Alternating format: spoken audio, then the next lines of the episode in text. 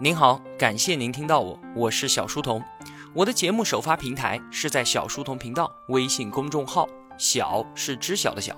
为了方便您收听往期节目，所有的音频我也会更新到喜马拉雅平台。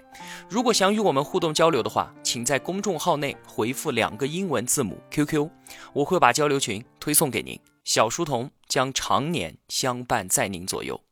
今天继续为您转述七堂极简物理课。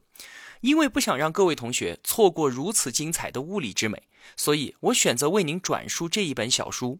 因为是转述，所以不需要我投入太多的时间来进行解读，节目也可以很快的更新。这本书的全部分享能够在四期节目之内完结。不过呢，还是有很多的同学跟我说啊，物理实在是太深奥了，还是听不懂。其实啊，并没有关系了。当我们仰望星空的时候，也并不需要知道每一颗星星的名字和它的来历，这并不影响我们去欣赏它的美和我们对它所展开的无限遐想，以及它给我们带来的内心的宁静。我还是建议您在不忙的时候闭上眼睛去聆听这些故事，通过这几次简单的分享，或许就可以在我们自己的内心里种下一颗好奇的种子。指引我们在未来的某一天，亲手去打开这一扇奇异的大门。顺便啊，做一个预告，就是小书童频道的下一波送书福利，我们已经在准备了，各位同学敬请期待吧。那么就开始我们今天的分享。第二课，量子力学，二十世纪物理学的两大支柱，一个呢是我们上一课所讲到的广义相对论。另一个就是今天要讲的量子力学，它们之间啊有着天壤之别。这两个理论都告诉我们，自然的细微结构要比我们所看到的更加的微妙。广义相对论它是一颗小巧的宝石，是由爱因斯坦凭借一己之力的思考孕育出来的，是关于引力、空间还有时间简洁而又统一的一个观点。而量子力学呢，则正好相反。他在试验上获得了无与伦比的成功，对它的运用也改变了我们的日常生活。比方说，我们现在每天都在使用的电脑就和它是息息相关的。但是啊，这个理论在诞生一百多年之后，却仍然笼罩在一片神秘莫测的奇异氛围当中。量子力学的诞生正好是一九零零年，它几乎就引领了整整一个世纪的密集思考。德国的物理学家普朗克。计算了一个热匣子内处于平衡状态的电磁场，为此啊，他用了一个巧妙的方法。他假设电磁场的能量都分布在一个个的量子上面，也就是说，能量它是一包一包或者是一块一块的。用这个方法计算出来的结果与测量所得到的数据完全吻合，说明了它是正确的。但是啊，这却与当时人们的认知背道而驰，因为当时人们认为能量它是连续变动的，硬是要把能量说成是由一块碎砖头构成的。当时人们啊认为这简直就是无稽之谈。对于普朗克来说，把能量视为一个个能量包块的集合，只是计算上使用的一个特殊策略，就连他自己也不明白为什么这种方法会奏效。然而呢，就在五年之后。又是爱因斯坦，终于认识到了这些能量包是真实存在的。爱因斯坦指出啊，光就是由成包的光粒子所构成的，我们今天呢称之为光子。他在文章中写道啊，在我看来，如果我们假设光的能量在空间中的分布是不连续的，我们就能够更好的解释有关黑体辐射、荧光、紫外线它们所产生的阴极射线。以及其他有关光的发射和转化的现象。依据这个假设啊，点光源发射出的一束光束的能量，并不会在越来越广的空间中连续的分布，而是由有限数目的能量量子组成。它们在空间中点状的分布，作为能量发射和吸收的最小单元，能量量子不可再分。这几句话是量子理论诞生的真正宣言。请注意啊，这一段话。是用在我看来这几个不同凡响的字眼开始的，这不禁让人联想到达尔文在他自己的笔记中用“我以为”这三个字作为开端来介绍他物种进化的伟大思想，而法拉第呢，在他的著作第一次介绍电磁场这个具有革命意义的概念的时候，也是提及自己犹豫不决。所以啊，我们可以看到，伟大的天才都懂得三思而行的道理。起初啊，爱因斯坦的这一项研究成果被同行们当成了笑柄，他们认为啊，这个青年才子是在信口开河。后来呢，爱因斯坦就是凭借这一项研究获得了诺贝尔奖。如果说啊，普朗克他是量子理论之父的话，那么爱因斯坦就是让这一理论茁壮成长的养育者，就像是天下所有的孩子一样，量子理论长大之后走上了自己的道路。后来就连爱因斯坦都不再承认这个孩子了。到了二十世纪二十年代的时候，丹麦人波尔引领了这一理论的发展。他了解到啊，原子核内电子的能量跟光能是一样的，只能是一个特定值。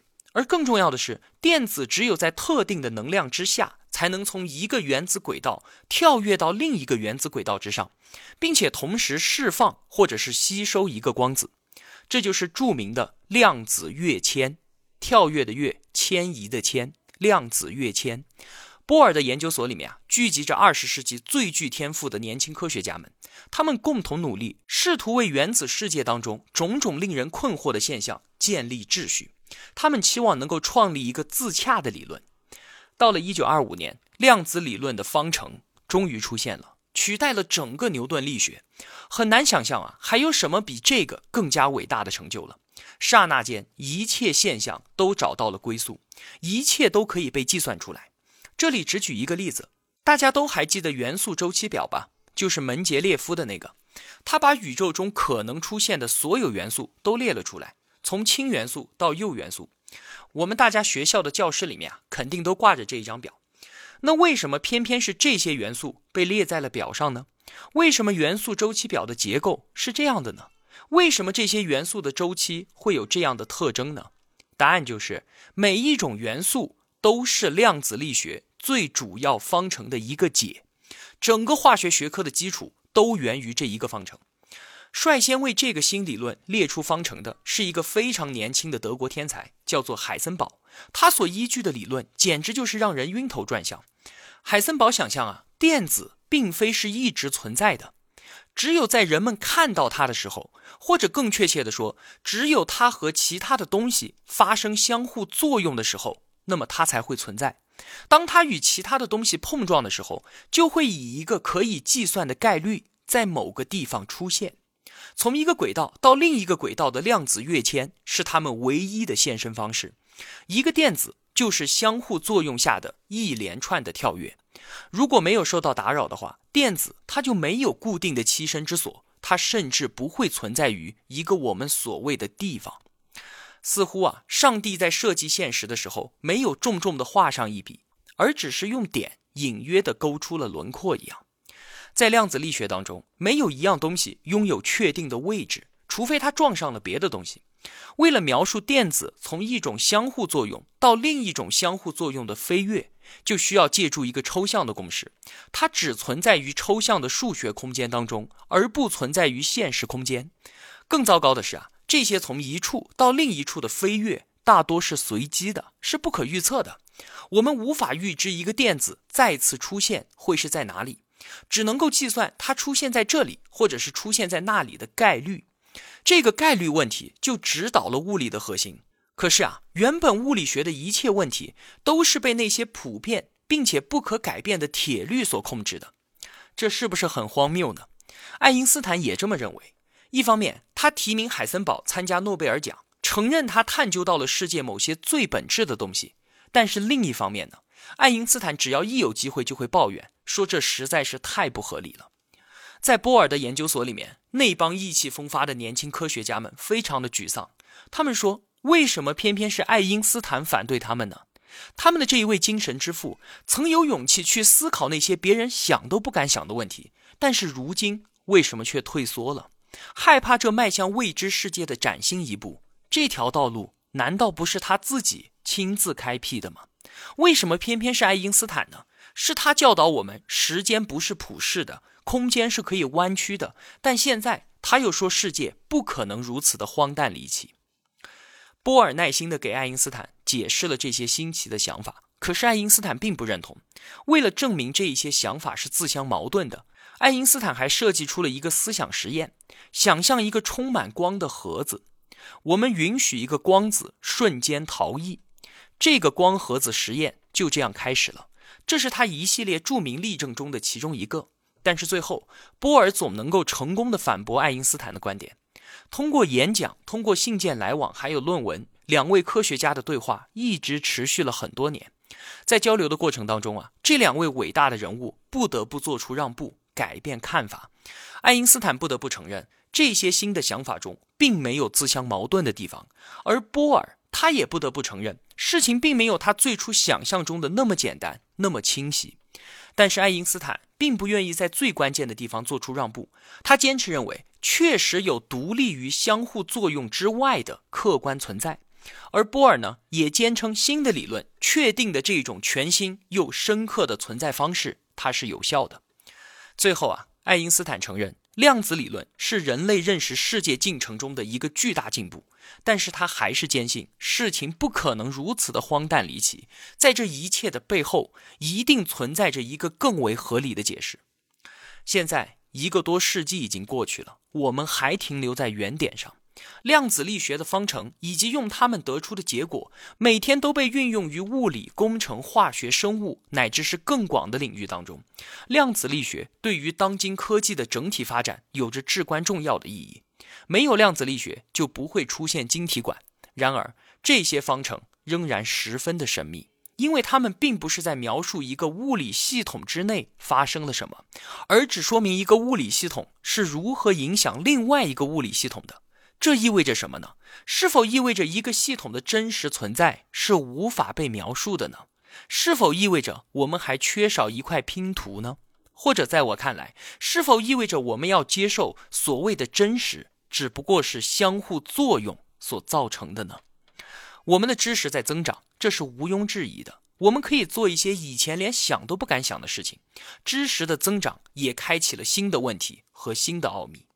在实验室里面运用量子力学方程的人，通常不太关心这些方程本身的问题。而最近几年，越来越多的物理学家和哲学家在论文当中和在会议上持续的讨论着这个问题。量子理论诞生至今已经一百多年了，但它究竟是什么？是对世界本质的一次非同凡响的深刻探究吗？是侥幸灵验的一个美丽错误吗？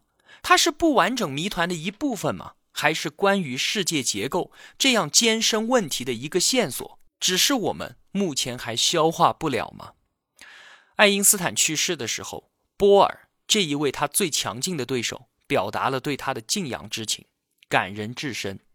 几年之后，当波尔也去世的时候，有人拍下了他书房黑板的照片，黑板上画着一幅画，是爱因斯坦思想实验中那个充满光的盒子。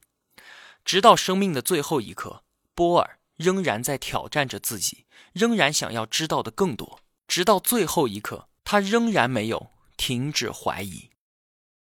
第三课：宇宙的构造。二十世纪的上半叶，爱因斯坦用相对论描述了空间和时间的运作方式，波尔则用一系列的方程捕捉到了物质奇怪的量子特性。那么，二十世纪的下半叶呢？物理科学家们在此基础上，把这两个新的理论广泛运用在了自然界的各个领域，从宏观世界的宇宙构造到微观世界的基本粒子。那么这一节课，我们先来说宇宙的构造。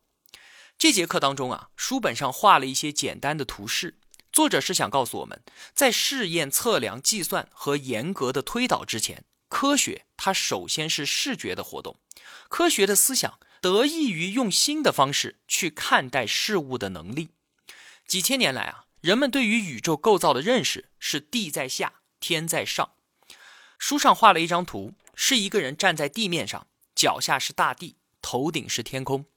第一次伟大的科学革命是两千六百年前，由阿纳克西曼德发起的。他想弄明白为什么太阳、月亮和星星在围绕着我们旋转，于是宇宙就变成了另外一副模样。画面的正中央画着一个长方形的盒子，这个就是我们的地球。盒子的上面和下面都站着人，而盒子的周围则是天空。现在啊，天空不仅在地面的上方，还把地球给包围了起来。而地球呢，是一块漂浮在空中不会坠落的大石头。很快就有人意识到啊，对一块飞在空中的土地而言，最合理的形状应该是球形的，因为球体在各个方向上面都是相等的。亚里士多德用很多具有说服力的科学论述证明了地球是圆的，天空围绕着大地，星辰在天空中运行，结果宇宙就变成了这样一幅画面：地球在正中间是一个球体，人们站在球体的表面，太阳、星星还有月亮都围绕着地球旋转。这是亚里士多德在他的著作《论天》当中所描述的宇宙。这张图也代表了从地中海文明时期一直到中世纪结束之前，人们对于宇宙的认知。但丁和莎士比亚在学校里面学的就是这样的宇宙图。那么，下一个对于宇宙的认知飞跃是由哥白尼完成的，后来的科学大革命也是由此开启。其实啊，哥白尼的宇宙观和亚里士多德的并没有多大的区别，关键的区别在于哥白尼重拾了一个古老的观点：处在那些行星运动中心的不应该是我们的地球，而应该是太阳。我们的地球只是那些行星中的一员，一边高速的自转，一边围绕着太阳旋转。我们的知识持续的增长，借助不断改进的科学仪器，我们很快知道太阳系。只不过是不计其数的星系中的一个，而我们的太阳呢，也是众多恒星中普普通通的一颗，是浩瀚银河系星云当中的沧海一粟而已。但是在二十世纪三十年代的时候，科学家们对于星云，也就是恒星之间近乎白色的云团，进行了精确的测量之后，发现银河系本身也只是众多星系间浩瀚星云中的一颗尘埃。这些星系一直绵延到我们最强大的天文望远镜也看不到的地方。世界现在变成了一片均匀的、没有尽头的疆域。这个时候啊，书上给我们看了一张星云的图片。作者说啊，这个图像不是画出来的，而是太空轨道上的哈勃望远镜拍到的一张照片。它向我们展示了最强大的望远镜可以看到的宇宙的最深处。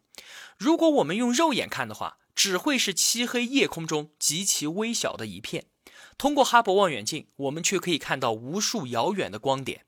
图中的每一个黑点都是一个星系，其中有上千亿个如太阳一样的恒星。近几年，我们发现啊，绝大多数这样的恒星都有行星环绕着，所以在宇宙当中还存在着不计其数的像地球一样的行星。无论望向夜空中的哪一个方向，我们都会看到这样的画面。书中的图片是一个浅色背景之下，密密麻麻的布满了大大小小的黑点。这一片均匀无边的宇宙，并不像是看上去的那么简单。就像我们在第一课中所解释过的那样，空间它并非是一马平川的，而是弯曲的。宇宙布满了星系，所以我们想象它的纹理也是像海浪一样的起伏。